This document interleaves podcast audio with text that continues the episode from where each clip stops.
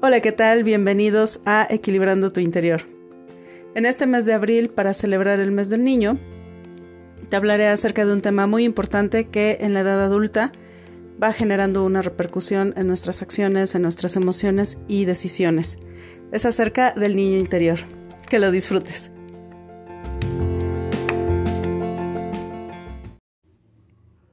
El niño interior. Probablemente has escuchado esta, este concepto y bueno, básicamente el niño interior se forma a partir de las experiencias que hemos adquirido, tanto positivas como negativas, durante los primeros años de la infancia. Dependiendo del tipo de experiencias que vivamos y de cómo las percibamos e interioricemos, ese niño interior puede crear en nosotros, como adultos, personas alegres, optimistas, sensibles, o por el contrario, personas temerosas, tristes y enojadas. El niño interior entonces es una representación de nuestras vivencias, emociones y traumas, tanto infantiles como de la niñez, que va desde que nacemos hasta los seis años aproximadamente. Conforme nosotros vamos creciendo, acumulamos experiencias, como bebés, como niños, adolescentes y adultos. Cada una de estas fases se van integrando y forman parte de nuestro yo del día a día. El niño interior, que como ya mencionaba es la representación que formamos hasta los seis años, con el tiempo va ocultándose en nosotros, pero sale a flote en determinadas circunstancias, como por ejemplo cuando necesitamos enfrentar situaciones que nos dan miedo, situaciones que nos generan algún tipo de ansiedad, de estrés, es cuando sale a flote ese niño. La mayoría no nos damos cuenta de la existencia de este niño interior, pero lo cierto es que en ocasiones es él quien determina cómo respondemos ante determinadas circunstancias. La representación sana del niño interior nos da mucha creatividad, espontaneidad, honestidad. De hecho, se dice que el niño interior es nuestro yo real. Es la persona que seríamos si no fuera por todo lo demás que se va acumulando, como son creencias, miedos, creencias limitantes, miedos, etc. Cuando el niño interior no ha sido cuidado, se vuelve sensible y vulnerable. A veces hace berrinche y nos hace pensar en cosas que no queremos o también nos hace permitir cosas que no deberíamos permitir. ¿Esto por qué pasa? Porque, por ejemplo, si de pequeños sufrimos algún tipo de abandono, traumas, maltrato o incluso si fuimos sobreprotegidos, ese niño interior no se integra sanamente y cuando aparece es para hacerse cargo de nuestra vida adulta y no de la mejor manera. En esta fase de la niñez todos formamos heridas en la infancia, heridas que pueden tener mayor o menor profundidad. Actualmente, como adultos, es importante tener conciencia y comprender que esto es parte del crecimiento de cada uno de nosotros. A veces estas heridas se pueden formar por un pasado que tuvimos realmente traumático, otras veces, en cambio, se puede deber a distorsiones en la interpretación de la realidad por parte de, ese niño pequeño. Por ejemplo, estando en la misma situación en que los padres están en una casa, un niño puede sentirse abandonado al percibir que no le prestan la debida atención o desatienden sus necesidades afectivas. Y otro niño en las mismas circunstancias puede percibirlo como algo normal, pues todos tienen actividades diferentes. El primero entonces quizá forme una huella del abandono profunda, a diferencia del segundo. Estas heridas pueden surgir por una o varias experiencias traumáticas o interpretadas como traumáticas, dependiendo de la intensidad con que sienta el niño o con que hayamos sentido esa experiencia en nuestra niñez. Son cinco las heridas de la infancia herida del abandono, del rechazo, de la humillación, de la traición y de la injusticia. Te hablaré brevemente acerca de las cinco para que tengas la oportunidad de tomar nota y revisar con cuál te identificas. Es importante, como ya te había mencionado, eh, que seamos conscientes de que todos tenemos las cinco heridas en mayor o en menor medida. Y cuando presentamos heridas con mayor profundidad, sí es importante trabajar en superar estas, este tipo de situaciones para tener una mejor calidad de vida y también un mayor equilibrio en nuestras emociones y nuestra salud mental. Y bueno, vamos a empezar con la primera, que es la herida del abandono. Esta suele darse en las personas que han vivido o que han percibido abandono en su infancia. En su caso, les ha marcado la falta o la sensación de falta de afecto, de compañía y de protección, lo cual hace que se encuentren en constante vigilancia para no ser abandonados y sienten temor a quedarse solos. Aquellas personas que cuentan con esta herida del abandono muy marcada muestran una carencia afectiva en sus relaciones personales. En muchas ocasiones van a sufrir dependencia emocional e incluso pueden tolerar lo intolerable con tal de no quedarse solas. O en otros casos, dependiendo de cómo sea su personalidad, tomarán ellos la iniciativa de abandonar a los demás como un mecanismo de protección por temor a revivir la experiencia del abandono en su infancia. La herida del abandono se puede sanar a través de varias, de varias técnicas. Una de ellas es pasando tiempo de calidad con nosotros mismos, realizar actividades que nos gusten y también practicar el autocuidado. La siguiente herida es la del rechazo y en este caso esta herida se origina en experiencias de no aceptación o la percepción de no aceptación por parte de padres y de familiares cercanos como pueden ser abuelos, hermanos o de personas eh, con las cuales se convive en la fase de la niñez, como son amigos, incluso profesores. Cuando el niño recibe señales de rechazo, crece dentro de él la idea del autodesprecio. Entonces, es la persona que siendo adulta va a estar buscando el reconocimiento exterior de otras personas. Va a ser la que cuando recibe alguna crítica, por más mínima que sea, esta crítica va a originarle sufrimiento, e incluso podría tener pensamientos de autodesprecio, eh, se va a sentir rechazado en cuestión de sus sentimientos, sus vivencias, sus pensamientos, su imagen, sus ideas. Entonces, ¿cómo podemos sanar esta herida? Bueno, es para empezar, hay que, hay que iniciar valorándose y reconociéndose de manera personal Mm, normalmente cuando se tiene esta herida se reciben muchos mensajes de autocrítica interna, entonces aquí es empezar a callar esa autocrítica. Un ejercicio que funciona es eh, traer siempre una pequeña libreta o en el celular, ir escribiendo esos mensajes o cambiarlos.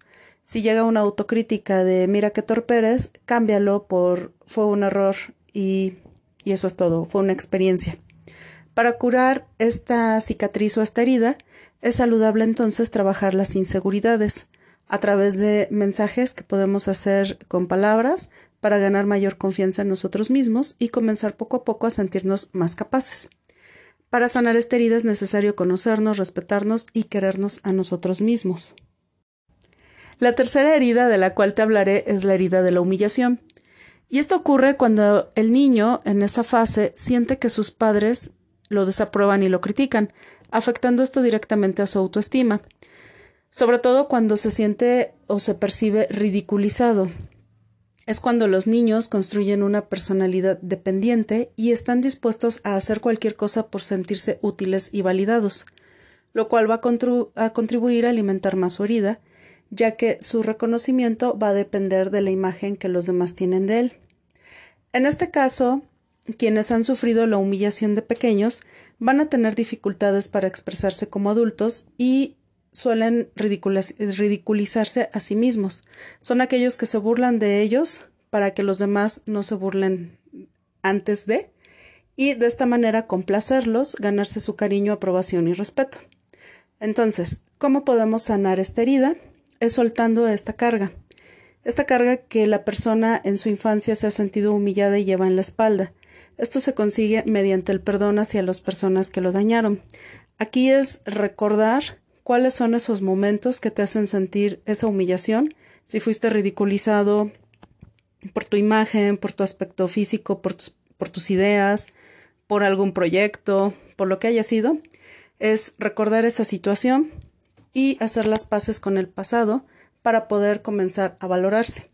Darse cuenta de que la fase de la niñez es una fase que ya quedó atrás y en este momento como adulto eh, queda en ti la responsabilidad y también el valor y el coraje para hacer los cambios que se necesitan y de esa manera ir superando esta herida para poder vivir con mayor plenitud en el presente. La cuarta herida es la herida de la traición, que se puede resumir en una frase de miedo a confiar en los demás. Esta herida surge cuando en la etapa de la niñez te has sentido traicionado por alguno de los padres o por ambos porque no han cumplido alguna promesa. Esta situación se da sobre todo si es algo repetitivo y va a generar sentimientos de aislamiento y desconfianza. En ocasiones, estas emociones pueden transformarse en rencor, porque el niño se ha sentido engañado al no haber recibido lo prometido. O también se puede sentir eh, con envidia hacia otras personas que sí reciben eso que les prometen y entonces este niño también genera un sentimiento de no merecimiento. Esta herida emocional genera que como adulto tengas la necesidad de controlar, porque al tener todo bajo tu control no te vas a sentir engañado o estafado por otros por otras personas. Ahora, ¿cómo podemos empezar a sanar esta herida? Hay que trabajar la paciencia, la tolerancia, la confianza, eh, el saber o el aprender a delegar responsabilidades en otras personas, el confiar en que los demás van a hacer las actividades que corresponden, por ejemplo, en casa o en el trabajo. Esto es lo que va a hacer que poco a poco la herida de traición vaya disminuyendo. Y por último tenemos la herida de la injusticia. Esta herida ocurre cuando los padres suelen ser fríos y rígidos e imponen una educación autoritaria hacia los niños es cuando se da una exigencia de manera constante y esto va generando en el niño sentimientos de ineficacia y de inutilidad, así como la sensación de injusticia. Es cuando de pronto el adulto rígido no es capaz de negociar ni de mantener diálogos con opiniones con sus, hijos, sino que más bien es se hacen las cosas como te lo estoy diciendo. Así es correcto. Como adulto, eh, la persona que tiene la herida de la injusticia suele ser personas eh, fanáticas del orden, fanáticas del perfeccionamiento y son personas que están buscando ganar poder e importancia en sus círculos sociales o familiares. ¿Cómo podemos curar esta herida?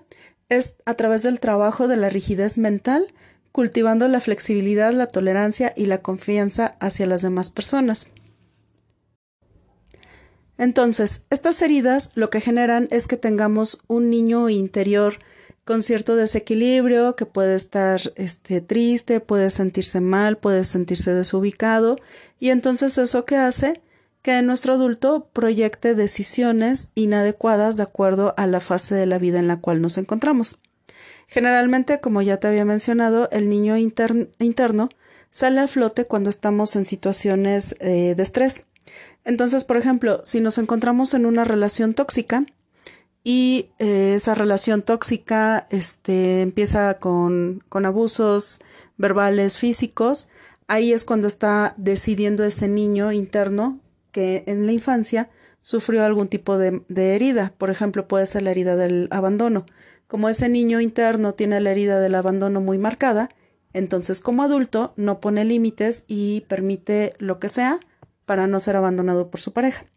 Por eso es la importancia de ir identificando qué heridas tenemos más marcadas y cómo podemos irlas sanando poco a poco. Este es un trabajo muy importante, es un trabajo incluso que nos puede dar mucha satisfacción personal porque nos ayuda a generar un autoconocimiento y eso también nos, nos genera mejores relaciones personales con nuestra familia e incluso en nuestras relaciones laborales o con amigos. Así que te sugiero vuelvas a escuchar este programa para que tomes nota acerca de estas heridas y así las identifiques. De igual forma, te invito a que ingreses a nuestro taller en línea Sanando las heridas de la infancia los días 27, 28 y 29 de abril. En caso de que no puedas participar en estas fechas, contamos con dicho taller grabado para que puedas acceder a él las 24 horas del día, los días que prefieras.